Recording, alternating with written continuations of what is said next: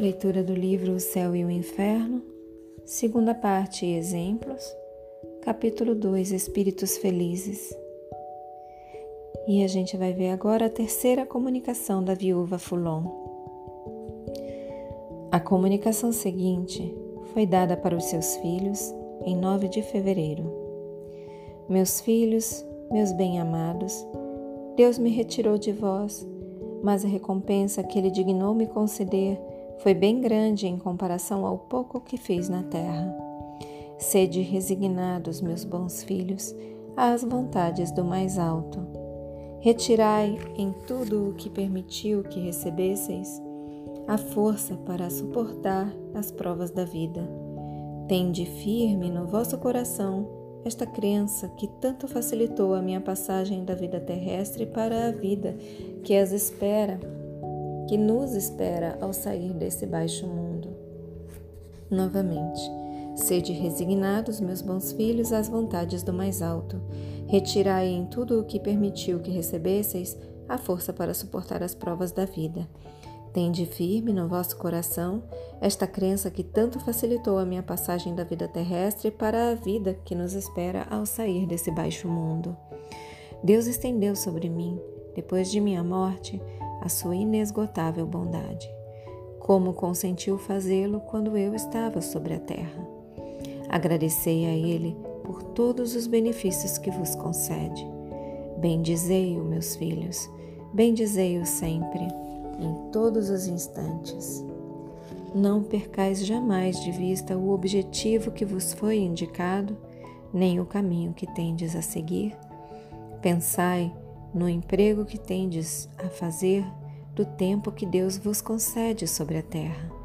Aí sereis felizes, meus bem-amados, felizes uns pelos outros, se a união reinar entre vós. Felizes por vossos filhos, se os educais no bom caminho, naquele que Deus permitiu que vos fosse revelado. Oh, se não podeis me ver, sabei bem que o laço que nos unia nesse mundo não foi rompido pela morte do corpo, porque não é o envoltório que nos liga, mas o espírito. Será por aí, meus bem-amados, que poderei, pela bondade do Todo-Poderoso, vos guiar ainda e vos encorajar na vossa caminhada para nos reunirmos mais tarde. Ide, meus filhos, cultivai com o mesmo amor essa sublime crença Belos dias vos estão reservados a vós que credes.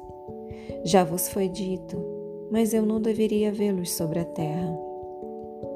Será do alto que julgarei os tempos felizes prometidos pelo Deus bom, justo e misericordioso.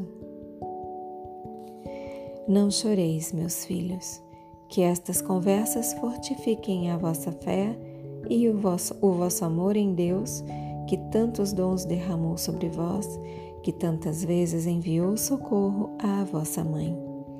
Pedi-lhe sempre, a prece fortifica.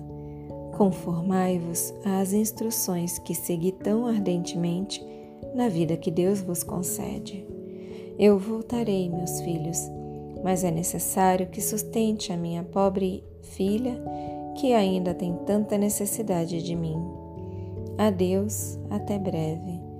Crede na bondade do Todo-Poderoso, eu o rogo por vós. Até a vista. Assinado Viúva Fulon. E aqui vem uma nota. Todo espírita sério e esclarecido tirará facilmente destas comunicações os ensinamentos que dela ressaltam. Chamaremos a atenção, pois, sobre dois pontos o primeiro é que este exemplo nos mostra a possibilidade de não mais encarnar na Terra e passar daqui para um mundo superior sem estar por isso separado dos seres queridos que aqui se deixa.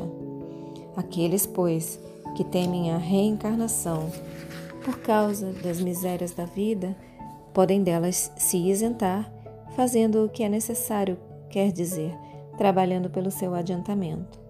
Aquele que não quer vegetar nas classes inferiores, deve se instruir e trabalhar para subir de grau.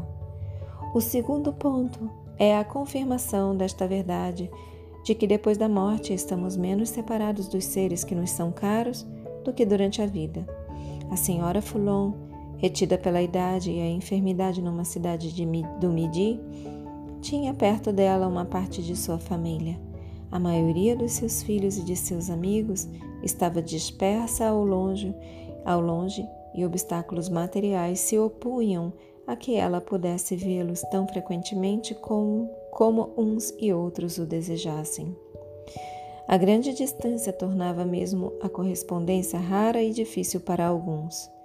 Apenas se desembaraçou de seu corpo terrestre, leve, ela correu para junto de cada um, transpôs as distâncias sem fadiga, com a rapidez da eletricidade, os vê, assiste às suas reuniões íntimas, cerca-os de sua proteção e pode, pela via da mediunidade, conversar com eles a todo o instante, como quando viva.